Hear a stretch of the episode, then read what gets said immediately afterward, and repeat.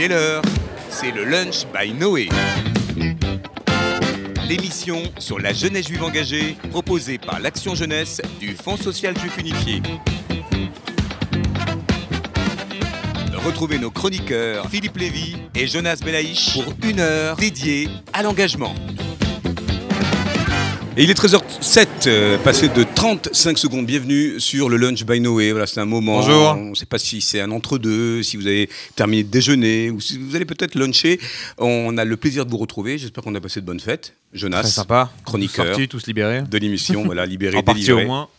Et comme on en a pris l'habitude depuis maintenant quoi, 3-4 émissions, on va euh, pendant cette petite heure avec vous, chers auditeurs, eh bien euh, découvrir euh, ou redécouvrir une personnalité, un homme de conviction, voilà, à qui on va consacrer une petite heure pour connaître son parcours, ses éclairages. Si on était un petit peu, comment dire, si on prenait un peu de, posture, on dirait presque son destin. Mais il est encore jeune, vous allez voir, et c'est un touche à tout, un véritable touche à tout, un porte-voix de la militance, même si le mot est un peu néologisant, qu'on a le plaisir de recevoir la personne d'Ilan Shalom. Salut Ilan. Salut, salut Et, Philippe. et bien dans la bonnette. Et pour ceux qui ont la chance de euh, nous voir en podcast vidéo, bah, il y a un, un regard très azuréen. On a fait tomber les masques.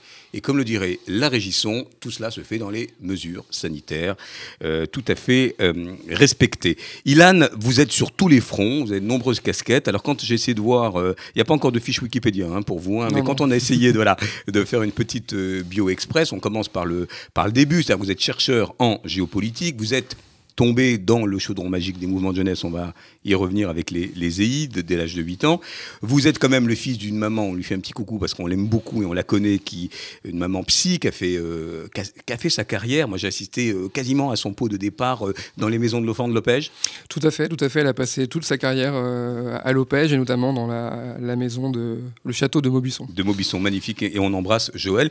Et puis le papa n'a pas démérité, parce que c'est vraiment aussi un militant de la première heure, alors qui a monté cette, cette association dont il est responsable. C'est presque, euh, c'est joli d'ailleurs, dessine-moi un répit, ça fait penser... euh, Euh, le petit prince. voilà, c'est bien. C'est Là, bien. c'est pas des moutons, c'est plutôt le répit des soignants. On prépare le QCM. euh, euh, alors, c'est quoi cette petite association qui euh, a l'air petite, mais qui aide euh, les aidants à prendre, un peu de répit, à, souffler un peu Dessi- Dessine-moi mon répit, c'est une, association qui a été créée maintenant euh, il, y a, plusieurs années, je ne vais pas donner d'années exactement, mais euh, qui a pour vocation d'aider euh, les aidants familiaux dans des situations, notamment avec les aînés, compliquées, que ce soit pour la maladie, que ce soit pour la vieillesse, et donc qui apporte du répit, comme son nom l'indique, aux, aidants familiaux. Donc ça, peut être des, séjours de vacances, ça peut être de l'accompagnement dans, chez les personnes, dans, dans les familles, et, euh, et c'est, je pense, extrêmement important. C'est un sujet euh, actuel, dont d'actualité. on parle beaucoup. dont on parle beaucoup, énormément. euh, et, qui avait été euh, invisibilisé quand même, hein, ces aidants. La crise, si elle a eu quelques mérites, c'est de les, euh, de les Bah, de faire redéfinir la première ligne. émerger, fois. ceux qui sont finalement les premiers de, de cordée et qui étaient peut-être en corvée un, un- un- un peu plus tôt, euh, avant que le- le- la crise ne revisite cette histoire finalement du Caire. Mais je crois que, je crois que c'est essentiel parce qu'en réalité, quand on fait attention à, à nos aînés, quand on leur, on leur apporte, du, j'allais dire, du bien vieillir, ça donne aussi le pouls sur l'humanité d'une société. Et, et je pense que c'est cette mission que, que mon père s'est fixée avec d'autres, hein, c'est pas le seul, il y a d'autres acteurs hein, sur le terrain, euh, elle est importante euh, et elle montre à quel point on, on se soucie de nos aidants, de leur bien vieillir et que, et que tout se passe bien, euh, j'allais dire jusqu'à la fin, mais pas trop, pas trop rapidement non plus. Alors on va parler des juniors quand même aujourd'hui, hein, des jeunes, enfin des jeunes, les catégories sont quand même assez ondoyantes, parce que vous êtes non seulement, j'ai dit, hein, tombé dans le chaudron magique des EI, mais c'est vrai que vous êtes au membre du, du CA ou du, du Centre national, quel est votre Je suis, statut je suis- je suis administrateur des, des éclaireuses et éclaireurs israélites de France. Et au comité de rédaction. et au comité de rédaction de, de l'éclaireur, une revue que vous avez déjà présentée euh, dans l'émission et que vous aimez beaucoup. et qu'on apprécie beaucoup, une, une belle revue de pensée juive en mouvement. hein, je reprends le, je reprends le, le sous-titre. Vous êtes également au conseil d'administration de Moadon. Alors Moadon, Jonas, pour qui euh, ne connaît pas la maison Moadon, Alors, Moadon, c'est un organisme de centre de vacances qui, est- qui existe depuis pas mal d'années maintenant, plus de 20 ans, qui a repris un peu l'idée des CVL, puisque tous ses fondateurs en étaient, en étaient issus, et qui a ouvert aussi du coup une maison culturelle et communautaire dans le 17e arrondissement. Tout et qui fait. fête bientôt ses 30 ans, m'a-t-on dit ça, tout à Voilà. fait. Et, et ce qui est extrêmement intéressant avec Moadon, c'est que les, les fondateurs, ceux-là qui ont- sont arrivés à la, la première heure, euh, ont décidé il y a maintenant euh, deux ans de cela de passer le relais. Et le, et le conseil d'administration de Moadon, euh, la moyenne d'âge euh, Divisé est par deux. autour- Voilà, Voilà, on va dire ça, autour de 30-32 ans. Je pense que j'en suis le citoyen et j'ai 36 ans. Alors, c'est pour dire. C'est bien, ça, ça, permet de donner l'âge parce que je ne l'avais pas encore donné. et on salue Benjamin Mandelson, euh, président. Qui, qui, est le, le, le, super président de, bah, de cette maison des jeunes euh, qui, va, qui va fêter un bel anniversaire euh, et qui d'ailleurs communique beaucoup avec les, les réseaux sociaux. Hein, avec et... les stories qu'ils ont fait comme les Combini, euh, un peu ce qu'on avait lancé avec la, la télé TV. Alors, TV, pardon. chercheur en géopolitique, très ancré dans les, mouvements de jeunesse, avec une filiation importante de, de, militants. Vous êtes également vice-président de l'association Coexister. Non, j'étais vice-président. Vous étiez vice-président. On va revenir sur euh, cette euh, association qui est un mouvement, euh, alors qu'on appelle interconvictionnel. Vous aviez Yann Boissière avant nous qui avait utilisé cette expression.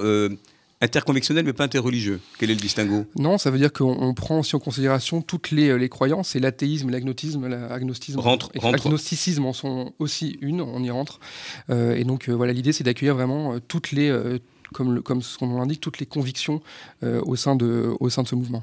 Et nous avons aussi un jeune, euh, comment dire, je, je n'ose dire un jeune papa, mais celui quand même qui a présidé au programme dont on s'occupe, Jonas, toi et moi, enfin avec l'équipe. De la réflexion euh, qui, a, donné naissance à Noé. Si mes fiches sont bonnes, au printemps 2015, vous avez été approché euh, euh, autour justement de ce sujet, euh, de ce projet qui allait s'appeler Noé, cette arche qui devait, en tout cas dans, dans ce que j'en ai lu, des verbatims un peu archéologiques de, de ces panels ou, ou, de ces... Alors sans, sans, vous considérer comme un oracle, hein, mais c'est vrai qu'on prend le pouls régulièrement de ce que euh, vous entrevoyez de, de, des aspirations de la jeunesse et on va y arriver. Et puis, moi, ça m'amuse beaucoup parce que je reçois maintenant vos WhatsApp euh, qui sont des, des petites Varim Torah euh, euh, et vous êtes le, le, bon élève de feu Lord Rabbi Sachs. voilà, peut-être on peut rappeler.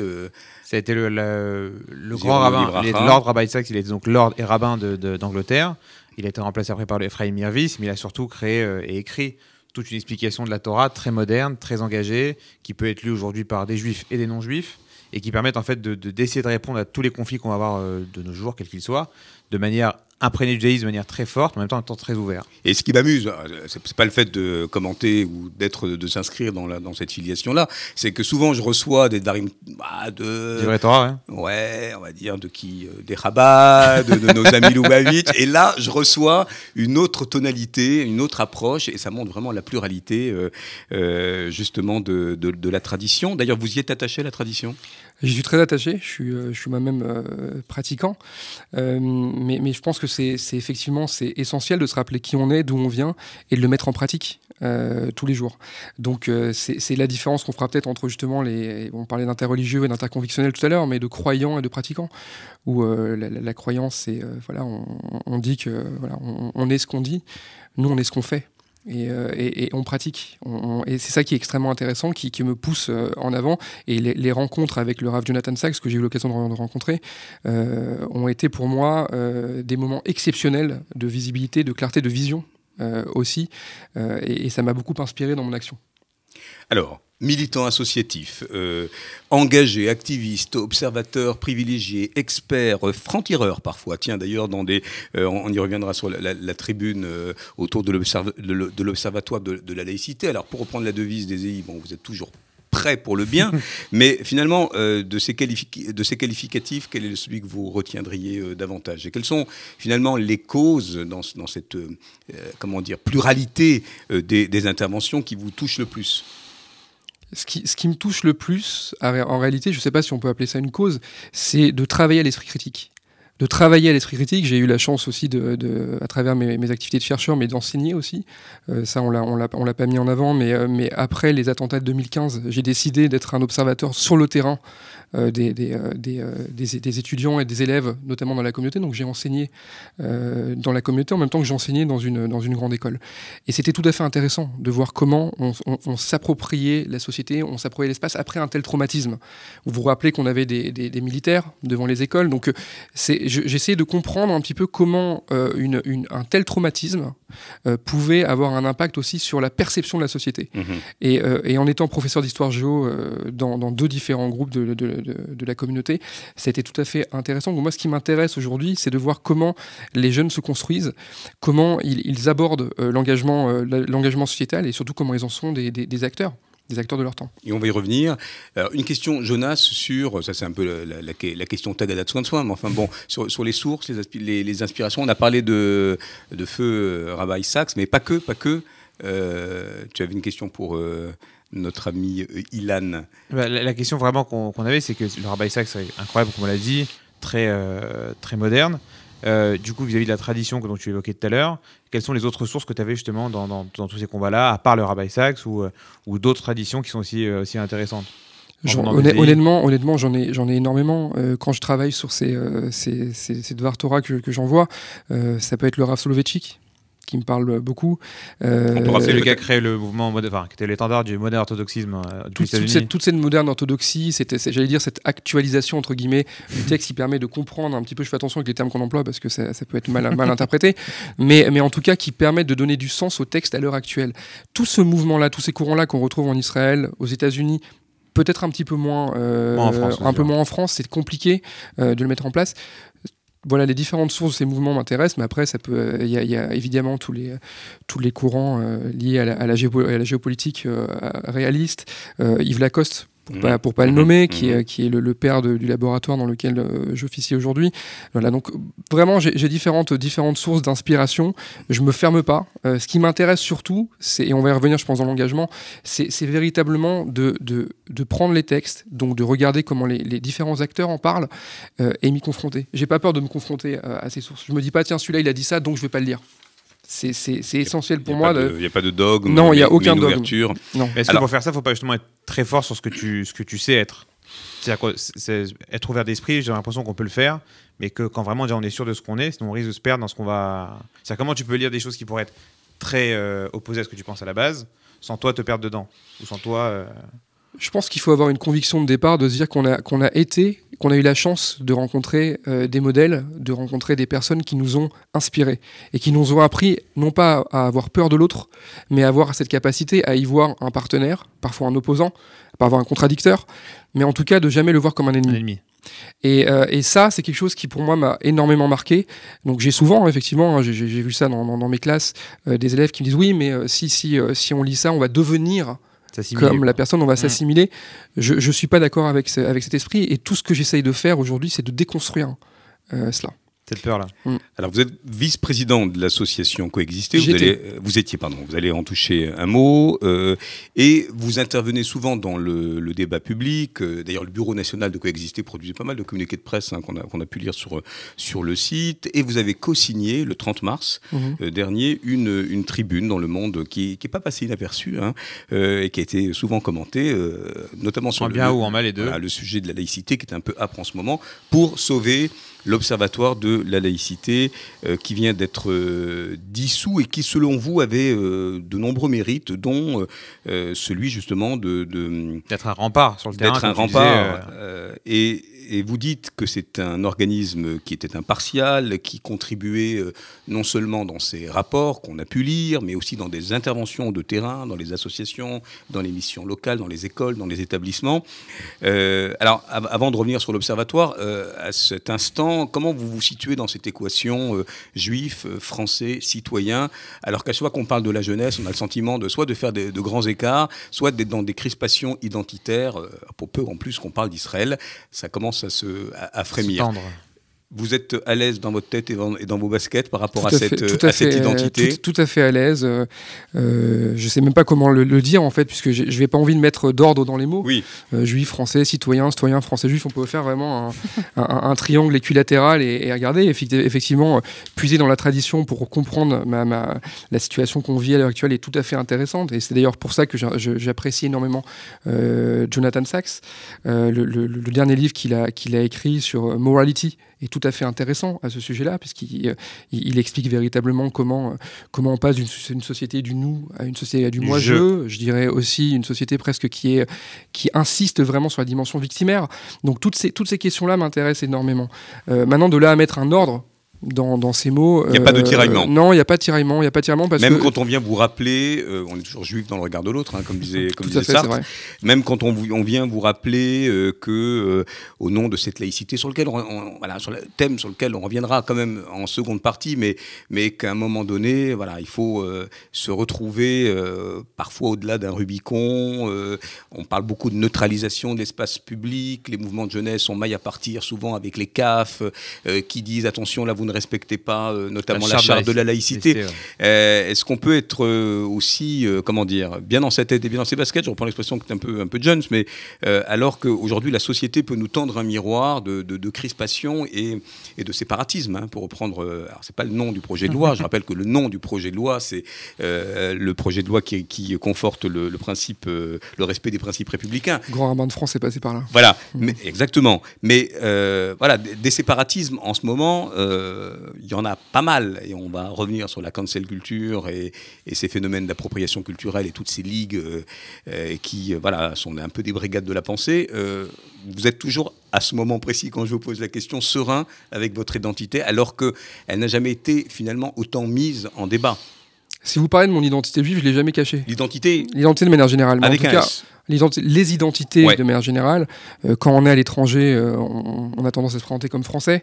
Vous allez en Israël, vous passez pour un français, vous passez pas pour un juif, puisque tout le monde l'est, euh, ou quasiment tout le monde. quand vous êtes dans, en, France, on vous rappelle que vous êtes juif. moi, j'attends pas qu'on me le rappelle, je le dis très clairement. Si tu vas en région, tu es un parisien. voilà, exactement, exactement. Quand je vais à Strasbourg, et j'y étais il y a pas si longtemps, je suis le parisien de, voilà, le, parisien de la place. Contribuer à cette tribune du monde sur laquelle on va revenir, avec des signataires comme Rosa Méziane, président du Move Territoire, avec euh, euh, le spécialiste, l'universitaire spécialiste des... Euh, Jean Bobéro. Voilà. alors vous, Ilan Shalom, vous êtes, je cite, chercheur militant associatif. Mmh. Il y, a de quoi de juif dans ce, dans ce, dans, ce parti pris d'avoir signé une, une, tribune sur laquelle vous allez nous, nous, redire pourquoi il vous importait de dire que l'Observatoire a fait quand même de bonnes choses même si ça a été un peu dans la tourmente, et notamment son président Jean-Louis Bianco a été euh, euh, lui-même euh, sujet à, pas mal de, polémiques. Mais vous, vous la signez en, qualité d'honnête homme, justement, de je la, je la, riche de tous parcours. Je la signe, pourquoi Je l'écris, et je la, enfin, je la coécris et, et, je la signe, pourquoi Parce que il me semble qu'on n'a jamais eu autant besoin d'une organisation, d'une institution, appelez-le comme vous voulez, mais qui permettent de, euh, de guider, d'apporter des réponses aux acteurs de terrain. On voit à quel point les acteurs de terrain, aujourd'hui, sur les questions de laïcité, sont perdus, euh, confrontés, vous parlez des CAF tout à l'heure, euh, très compliqué de, comprendre comment, comment ça, on la met en place, comment on arrive à obtenir des partenariats avec ces différents, ces différents corps. Donc il me semblait extrêmement important de euh, rappeler que l'Observatoire était aussi une organisation qui apportait véritablement des conseils de terrain. Ce n'est pas une tribune sur la laïcité.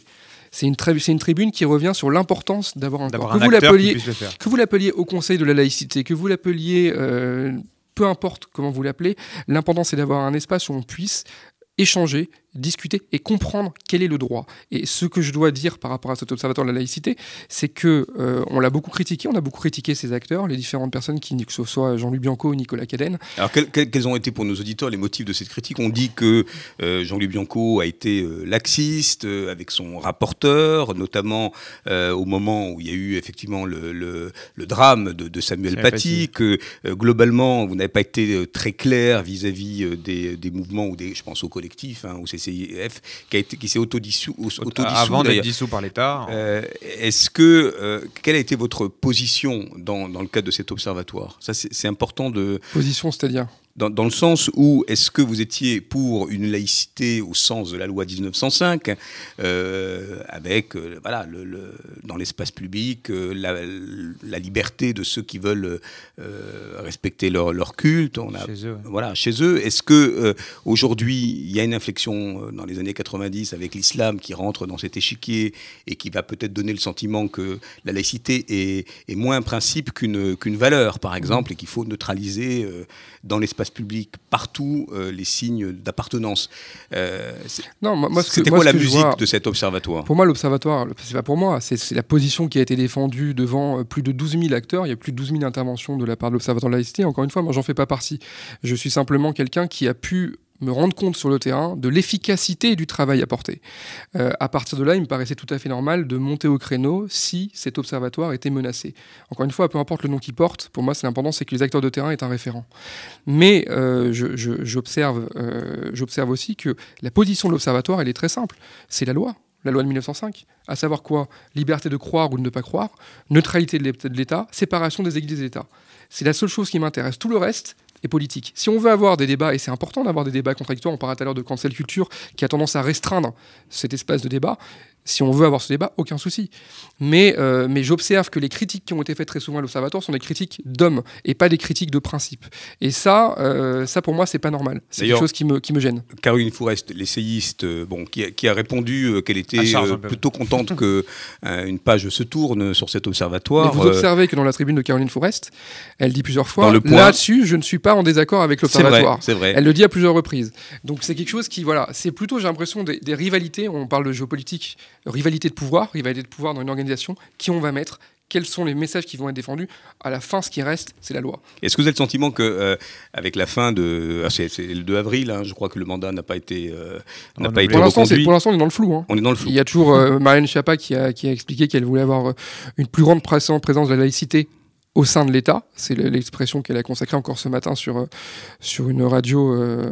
Je ne sais pas si on peut le dire sur Europe 1. Euh, mais, euh, mais, mais maintenant, euh, qu'est-ce qui va se passer qui va, Est-ce qu'il va y avoir des reconductions ou pas concrètement? Je pense que le seul qui tranchera sera le président de la République. Et alors, vous avez, vous avez le sentiment justement qu'il y a une reprise en main par l'exécutif de, de, cette- de ce sujet de la laïcité qui fait tant couler d'encre et qui donne le sentiment, alors c'est plutôt une droite qui va parler de laïcité répressive, qui effectivement y voit aussi un instrument pour lutter contre le terrorisme. Vous on, avez- y voit aussi, on, va- on y voit aussi des mouvements de, de gauche, ou mouvements, euh, on va dire, dits, progressistes, qui y voient aussi une, une laïcité qui est euh, pour, pour contrer euh, le religieux dans, les, dans, dans la société. Donc euh, c'est vraiment les des deux côtés. Et c'est- et en cela, je pense que mon, mon engagement euh, associatif et mon engagement militant, ça a toujours été d'être sur une ligne de crête. Je veux dire, ça est toujours d'être juif. On est, vous vous rappelez du fameux texte de Herbert Pagani euh, On nous disait qu'on était à, Wall Street et on, on disait qu'on avait trop d'argent, mais en même temps on disait qu'on était derrière la révolution y la révolution bolchevique. ouais. Donc voilà, c'est c'est vraiment d'être sur une ligne de crête. Il faut pas s'en écarter, c'est compliqué. On prend des coups et quand on est militant, vous le savez mieux que moi, on prend beaucoup de coups. Mais je pense qu'à la fin, ça en vaut la peine. Alors, le travail de coexister, euh, qui n'a pas été exempt de polémique hein, non plus. Je crois que Non. Ilan, on vous a pas invité ici pour faire un sort à, à tout, à toutes ces polémiques, loin s'en faut, parce que vous travaillez de manière extrêmement sincère et, et- et très volontariste sur des, des sujets qui sont pas simples, hein, parce que vous avez décidé de, de vous en prendre une petite collection là. Ouais, hein. ouais, tout à fait. Euh, alors coexister, bon, qui pourtant a le patronage de euh, beaucoup d'associations, notamment issues de l'éducation populaire. Je pense à la FEV, euh, je crois que les EI aussi, pour l'avoir lu sur le, sur le site, euh, où les unionistes sont, sont avec vous. Enfin, c'est c'est là aussi des interventions. Quel est le travail, même si vous, en avez été, vous en avez été, hein, je le dis au passé, maintenant vice-président, quel est d'abord, est-ce que c'est important qu'on ait des associations qui, sur l'interconvictionnel, sur euh, la lutte contre les stéréotypes, fassent un travail euh, au long cours, de terrain Euh, Est-ce que vous, vous en êtes pour quelque chose aussi? Je vais, vous expliquer très concrètement comment je suis rentré dans Coexister, vous allez comprendre. Juste après les, attentats de Toulouse et de Montauban, je, je vois sur Facebook qu'il y a une association qui cherche des intervenants pour aller parler dans le 93, dans une classe de terminale. Et je me dis, je vais aller voir effectivement, encore une fois, cette idée d'aller expérimenter, de comprendre ce qui se passe sur le terrain. Et, c'est comme ça que je découvre Coexister. Après cela, j'ai fait énormément de sensibilisation sur le terrain. J'ai eu la chance de faire de participer à un tour du monde euh, interconvictionnel avec quatre autres, euh, quatre autres euh, personnes. Euh, et on, en est revenu avec quoi? On en est revenu avec l'idée finalement que le modèle qui tient le mieux en termes de, de séparation entre l'Église et l'État, en tout cas qui permet la meilleure, j'allais dire, coexistence, c'est véritablement le modèle de laïcité. Mais pris selon le droit. Si on veut faire évoluer le droit, c'est pas compliqué. Vous aviez parlé d'une valeur, il faut, il faut changer la Constitution. C'est OK, faisons-le. Mais l'idée, en tout cas pour ce qui est de coexister, c'est de amener des jeunes à se rencontrer, qui soient à la fois dans le dialogue pour commencer, dans l'action sociale, c'est essentiel, d'après d'avoir dit d'être dans le faire et de transmettre. Et cette sensibilisation, c'est la transmission. Donc ces trois pôles-là sont les trois principaux pôles de coexister. Il y en a d'autres. Euh, je vous rappelle que je suis plus, euh, je suis plus vice-président de coexister. C'était maintenant il y, a, il y a quelques années. Alors, Je peux vous demander pourquoi vous avez quitté l'association? Bah, en fait, en fait j'ai quitté euh, tout simplement pour, pour plusieurs raisons. La première, c'est que je venais de me marier. Euh, donc, à un moment donné, et je me souviens très bien parce que j'ai. Il fallait coexister, mais avec votre participé, votre voilà, chair ça, euh, que, je, que je salue d'ailleurs au passage. Mais, euh, mais, mais l'idée, enfin, pour moi, c'était de. Je connais l'importance, je connais la, la difficulté, le, le côté chronophage de l'engagement associatif. Il n'était pas possible de mener Mhm. de front deux combats. Être un sympathisant, être toujours là en cas pour des ressources, tout à fait aucun problème. Mais j'ai quitté, euh, j'aurais pu, euh, je m'étais présenté à l'élection de la présidence de Coexister. Euh, le matin même de l'élection, après une très mauvaise nuit, j'ai dit bah, où, je, où je réussis ce, ce, mariage, où je, où je réussis du côté de Coexister. Et à un moment donné, il faut choisir, et j'ai choisi j'allais dire la voix de la, de la, de la, raison et de l'amour en ce cas. Eh bien, là, là-dessus, on est, on est assez unanime. Il n'y a pas de hein. polémique, je pense. Il n'y aura pas, la maison non plus, du coup, c'est bien. Alors, on aurait pu vous destiné à, euh, à, une charge, à une fonction euh, autour, euh, je ne sais pas moi, d'une association, pas au sens président, mais au sens vraiment du, management, au sens, au sens de la direction. Vous auriez ça, viendra, ça viendra peut-être. Ça viendra. Hein. ça viendra, peut-être D'être cadre communautaire, comme on dit, même si l'expression est un peu parfois désuète. Disons, disons que j'ai. Ou vous restez électron, libre pas, forcément. On a parlé des modèles. À un moment donné, je pense qu'il faut, il faut aller à fond dans une mission. Euh, je dis pas que je le fais pas, mais en tout cas, j'aime avoir des. Ne, jamais être enfermé ou être uniquement. Euh, disons, voilà, c'est le, monsieur de telle organisation. C'est assez. Pour moi, c'est compliqué. Je pense que c'est presque familial. Ma, mère m'a toujours appris à ne pas avoir les deux pieds dans la même organisation. Donc je, garde ça, et peut-être le premier modèle, c'est celui-là, et celui de mon. Et le côté militantisme aussi, celui de mon père et de ma mère. Mais, euh, mais, mais je crois qu'à un moment donné, la dimension de l'engagement, et si on veut changer les choses, il faut être capable aussi de s'engager totalement et, de savoir aussi dire à un moment donné aux personnes avec qui on travaille, bah, là-dessus je suis pas d'accord, et le débat se fait en interne. Et vous êtes toujours avec nous avec un homme libre, euh, euh, mais qui a quand même pas mal de, pas mal de background, comme on dit. On se retrouve après une petite pause musicale avec Ilan Shalom. C'est Parcours d'un militant aujourd'hui dans le Lunch by Noé.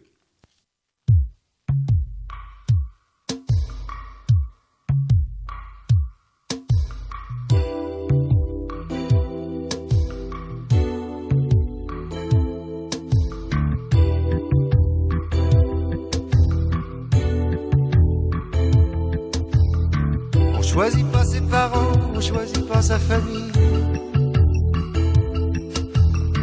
On choisit pas non plus les trottoirs de Manille, de Paris ou d'Alger pour apprendre à marcher.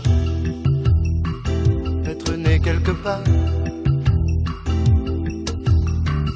Être né quelque part pour celui qui est né, c'est toujours un hasard.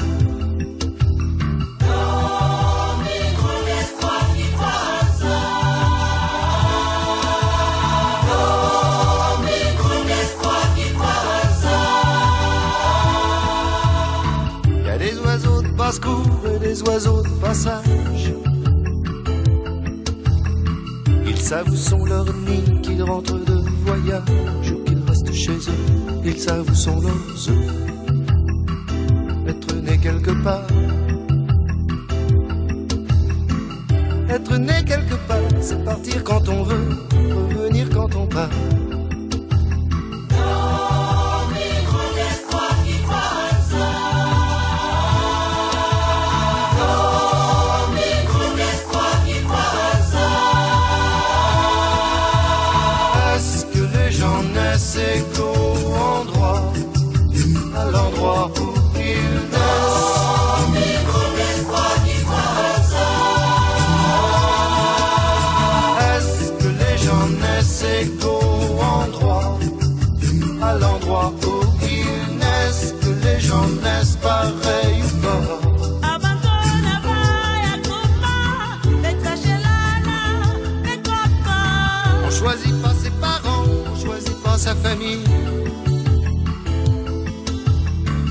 On choisit pas non plus les trottoirs de Manille, de Paris ou d'Alger pour apprendre à marcher.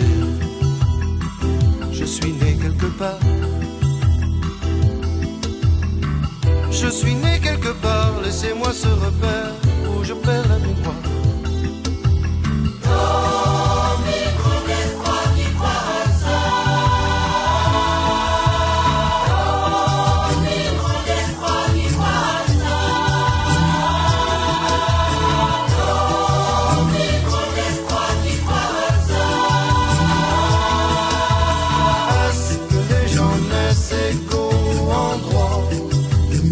endroit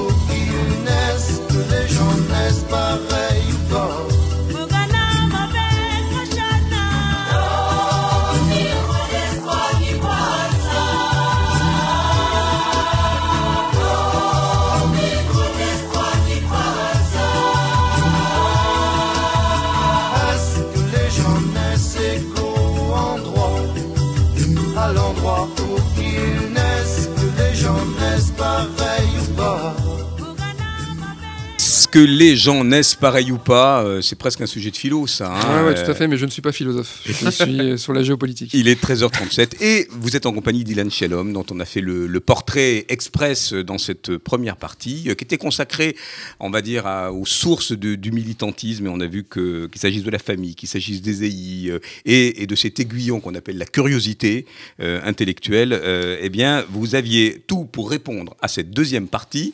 Question, là aussi, euh, un peu solennelle, autour de la jeunesse juive. Vous savez que au lunch by Noé, c'est un sujet qu'on ne peut pas esquiver. Et qu'on reçoit souvent les, principaux acteurs de cette jeunesse. Et d'abord, euh, sur cette jeunesse juive, on a dit euh, en préambule que vous étiez consulté hein, assez régulièrement et que vous aviez été même au, au démarrage de Noé, le programme du, du fonds, du fonds social, euh, là aussi été sollicité.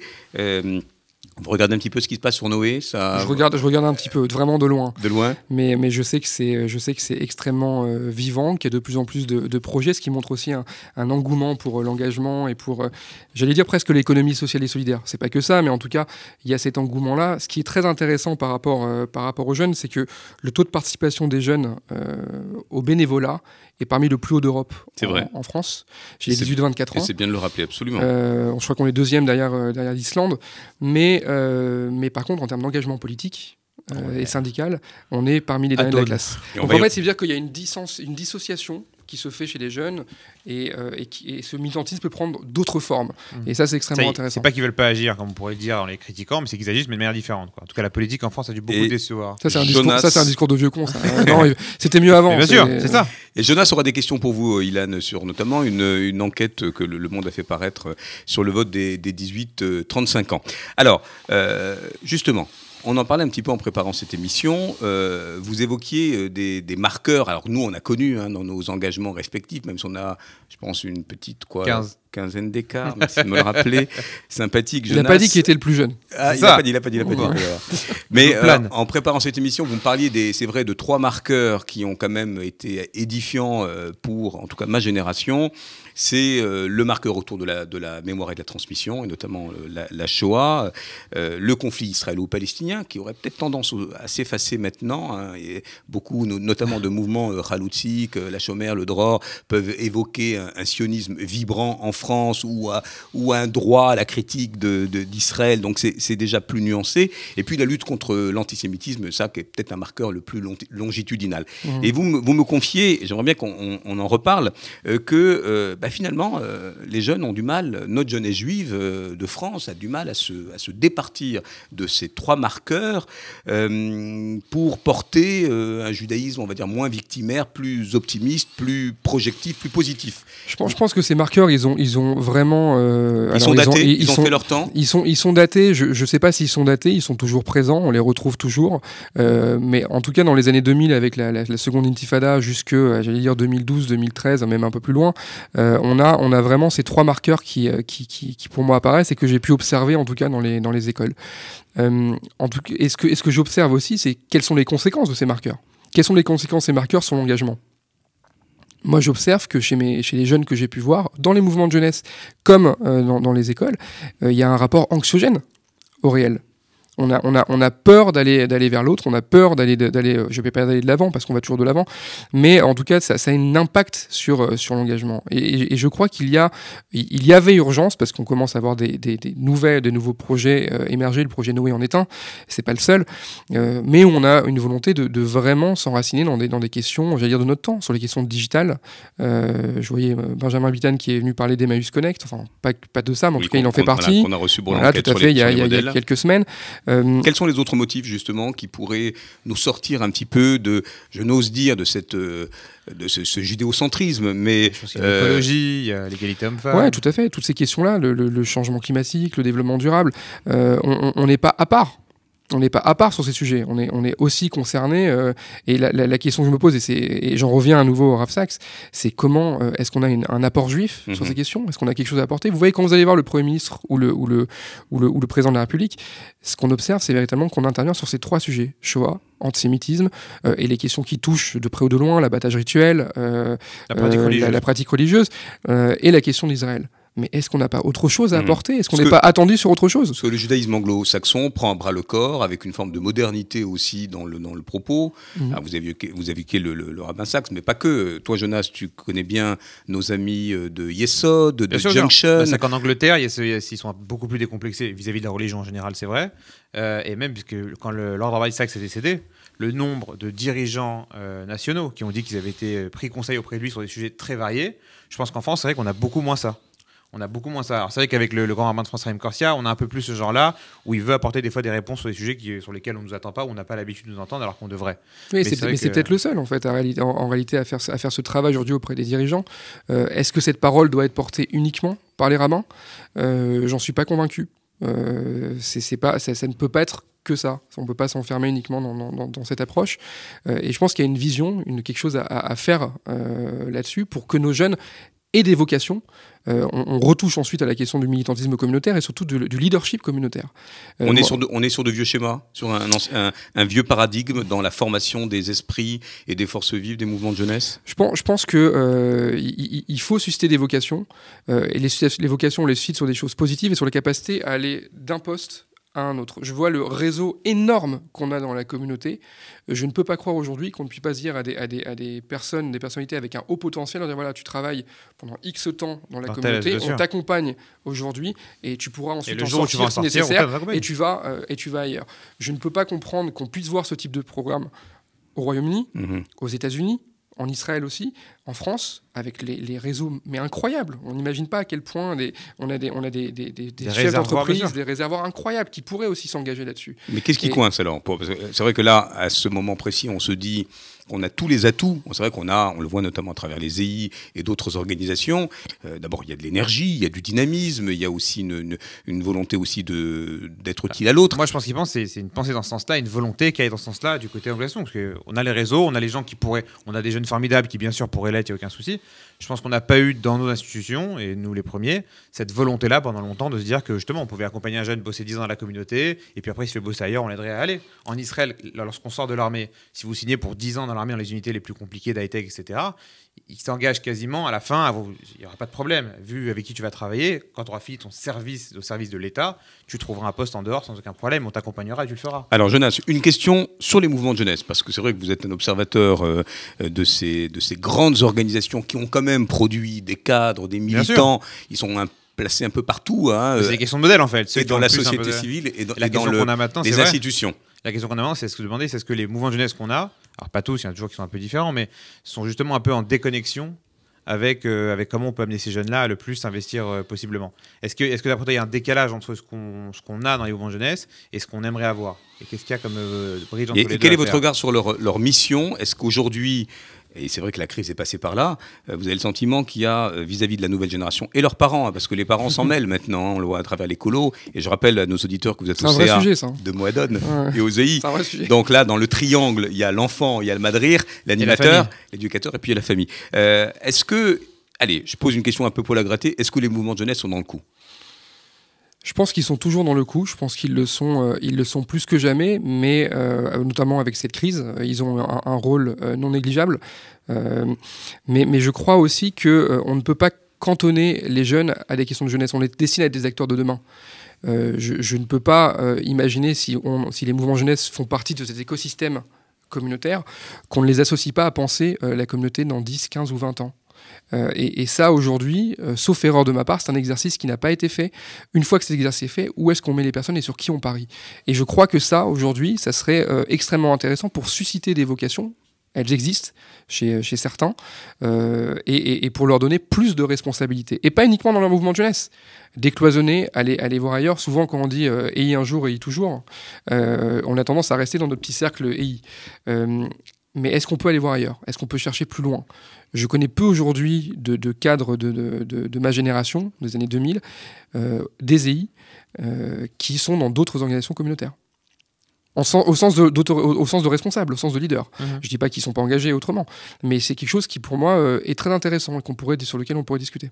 Alors on va écouter, ça sera presque le- la petite transition, la petite virgule musicale sur le, le sujet qui, que je vous propose maintenant, Ilan, tandis que je regarde Louise à la régisson. Alors est-ce que ça serait possible ça encore? Il n'y a pas eu encore beaucoup de critiques sur euh, ce mélange reggae et de la Marseillaise. C'est notre euh, Serge Gainsbourg.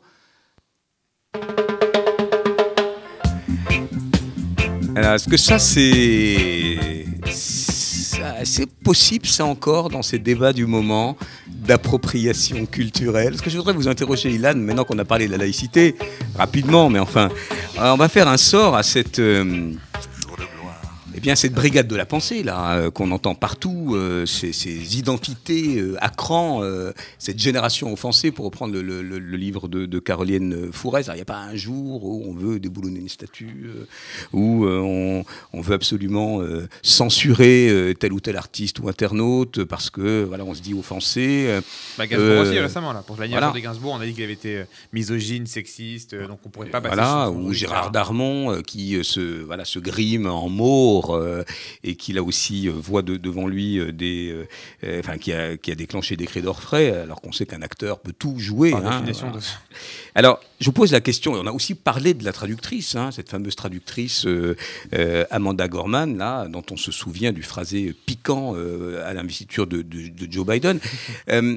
Moi, la question que je vous pose, c'est est-ce que vous avez le sentiment que nos jeunes se sont emparés de ces débats autour de la cancel culture, de l'appropriation culturelle, euh, qui quand même aujourd'hui nous agace pas mal parce que mine de rien, ça occupe quand même toute la, toute la sphère des réseaux sociaux. Euh, Est-ce que euh, ça, ça nous pose question. Est-ce que les jeunes ont le sentiment qu'il y a un malaise avec ça? Est-ce qu'on fait attention à la sémantique? Est-ce qu'on fait attention justement à ne pas se grimer? Euh, Il n'y a pas de blackface chez nous, mais, mais euh, finalement, est-ce que ça nous renvoie dans ces polémiques persistantes euh, le miroir d'une lecture commun- communautariste, euh, là où même euh, nous-mêmes avions peut-être à un certain moment dit à l'autre de, de ne pas se prétendre juif à notre place?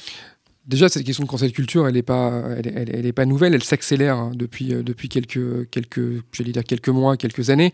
Euh, elle nous vient des États-Unis, une volonté de calquer euh, un modèle, un modèle américain sur notre perception de la société française, avec ses fractures, avec ses failles, avec son histoire. Je suis, je- pour être très honnête avec vous, je suis assez euh, non seulement perplexe, mais inquiet. Inquiet par rapport à, à- à ce mouvement qui, euh, qui a tendance à s'infiltrer dans nos facs, dans nos universités, donc là où les jeunes euh, se forment. Alors sur tous les sujets, hein, le féminisme, Oui, oui. le féminisme, d'être antiracisme, les LGBT, voilà, les identités, voilà, c'est c'est voilà, vraiment toute, la- toute la palette des, des identités qui sont exacerbées. Pour- pourquoi les facs? Pourquoi les facs? Parce que c'est, c'est, je, je pense que si, euh, si on était euh, général et qu'on voulait faire passer une idéologie, on irait d'abord s'attaquer au lieu où on forme les esprits.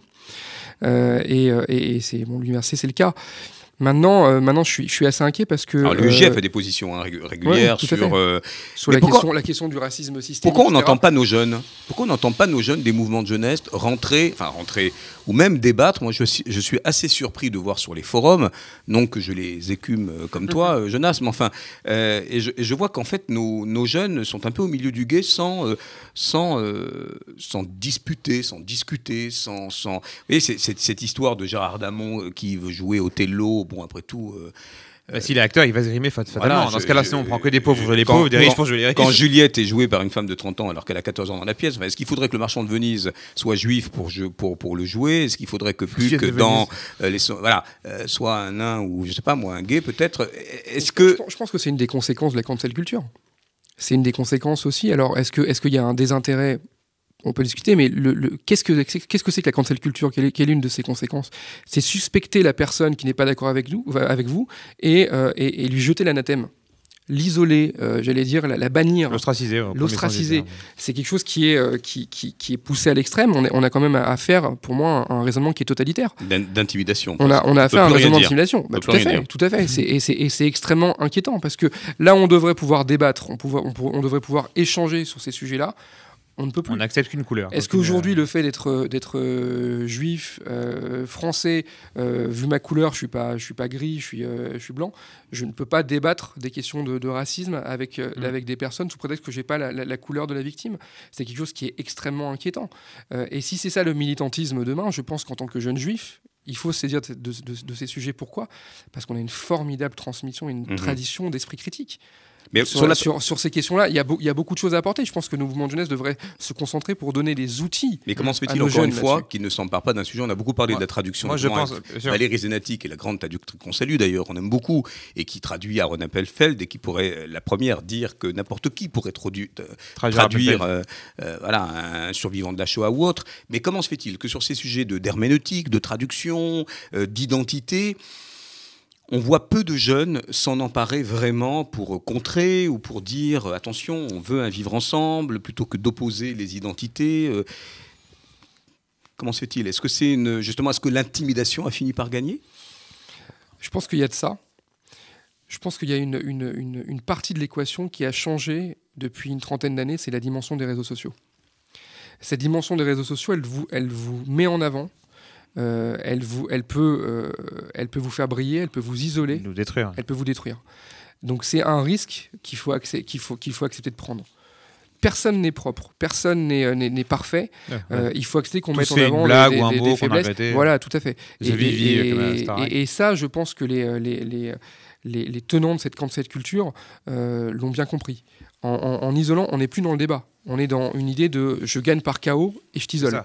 Et ça, euh, et, ça encore une fois pour moi, si c'est ça du militantisme, euh, on, a, très très vite intérêt à, à se focaliser sur des méthodes, sur des outils pour permettre de relancer le débat et de montrer que bah, c'est le- la- la- une, contradiction, c'est une coopération qui permet d'avancer. On pourrait discuter de des impacts de la décolonisation, on pourrait discuter de, de, de la question de la dignité, qui à mon avis aussi est extrêmement importante à travers les populations qu'on.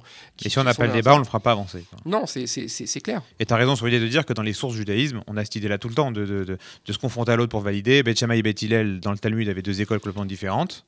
Et En- pourtant, ils étaient amis, euh, mariage entre eux, etc. Encore un exemple de ce qu'on peut apporter à la société et qu'on devrait, à mon avis, apporter, alors qu'on est, on est, je pense que les, les- les fondements de notre société aujourd'hui sont menacés et qu'on a des, on a des choses à dire là-dessus. Alors, une poignée de minutes pour une, une dernière réaction sur une enquête qui nous a quand même pas mal Et glacé. justement va va dans ce sens-là. C'est que. Et là, avec- c'est- on est sur la conscience politique que vous évoquiez euh, au début de l'émission. une des conséquences de cette cancel culture, c'est qu'on se rend compte que où on a un avis très tranché et on est prêt à accepter donc tout ce que va dire le camp pour lequel on s'est rangé sur un point précis, ou alors on participera pas, on participera pas au débat parce qu'on se fera euh, ostraciser et renvoyer. Et donc ce qu'on lit dans le monde récemment, et on en parle aussi avec toi avant, c'est le fait qu'aujourd'hui les deux partis les plus représentés pour les 18-24 ans et les 24-35 ans, c'est ou le parti de s'abstenir, le parti d'abstention qui bat tous les records chez ces jeunes-là, ou alors malheureusement en deuxième position le Rassemblement national. Est-ce que vous êtes inquiet sur justement euh, ces, sondages qui ne sont qu'une photographie, mais après d'un an de la présidentielle, euh, ces jeunes euh, qui aujourd'hui, on, les voit d'ailleurs, hein, c'est des profils d'influenceurs sur TikTok euh, qui ont une parole complètement décomplexée, qui ne prennent pas le passif du détail de l'histoire de Le Pen, etc. Est-ce qu'aujourd'hui cette banalisation du Rassemblement national est inquiétante dans nos rangs et dans ceux de la jeunesse nationale? Elle, est inquiétante, mais, j'ai envie de vous dire que on a, on a pendant des années et des années crié euh, au fascisme, au nazisme, qu'on disait FN. On a parlé que de ça. On a refusé de s'asseoir et de discuter des, euh, des idéologies contraires, des idéologies sur lesquelles on devait s'opposer. Je pense qu'on gagnerait aujourd'hui, puisque le Rassemblement national, de fait, de fait, dans notre société aujourd'hui, est banalisé. On ne voit plus Marine Le Pen aujourd'hui comme on l'a vu il y a 5, 10 ou 15 ans. Oui, puis on a des, des jeunes comme on Bardella a qui des jeunes, bien des jeunes qui et présentent qui bien. causent bien. Ça ne change absolument rien aux idées. Voilà, tout à fait. Parlementaires européens en plus, mais hein, on les tout a à mis à fait. des, à des Tout à places fait, à- mais ça change absolument rien à, à l'idéologie suis qui, est- d'accord. qui est derrière. Mais, On s'est focalisé mais- sur les personnes mais je- en, en mais- les diabolisant et pas sur l'idée derrière. mais c'est l'air du temps. On, se focalise sur la personne et pas sur l'idéologie. Et on retrouve ce schéma dans tout. On parle de l'Observatoire de la laïcité, on se focalise sur des personnes et pas sur l'idée. Euh, Rassemblement national, c'est pareil. On ne pourra pas faire l'économie de débats, de discussions avec euh, ces personnes pour mieux démonter tous les, les- les arguments. Et être sûr que ça ne Non, revienne pas. Parce que si j'abats une personne, une autre peut se lever derrière et prendre la relève. Cette émission a filé à toute vitesse. Ilan, d'abord parce vite, hein. qu'il y, en y avait dans la tête euh, et sous le capot, si j'ose dire. Vous pouvez retrouver Ilan alors dans, dans ses contributions régulières, dans l'éclaireur, la pensée, euh, la pensée Juive juive, en mouvement. avec un numéro de septembre, tiens, qui parlera de la conscience politique avec, euh, avec euh, aussi des, Tiré à part. des faits très intéressants sur euh, l'observatoire de notre jeunesse. Ilan, vous voulez peut-être donner donner un ou deux tips pour nos auditeurs si on veut vous suivre, si on veut vous lire ou si on veut discuter avec vous. Tiens. Moi, j'apparais euh, à différents endroits. Ça peut être sur, euh, sur Facebook, ça peut être euh, des fois ici comme aujourd'hui, ça peut être dans d'autres endroits. Mais en tout cas, j'aurais plaisir à nouveau à, à commenter, à discuter sur la jeunesse et sur d'autres sujets qui me tiennent à cœur. Et vous serez le bienvenu. On était vraiment très heureux de vous avoir aujourd'hui. Bon après-midi. On se retrouve dans 15 jours. Allez, ce sera la place à l'humour et aux jeunes talents avec les 4 skills de judaïsme en mouvement. Un vrai petit casting pour euh, les humoristes en herbe. Ah, eh ben, écoutez, très bonne journée sur RCJ. Salut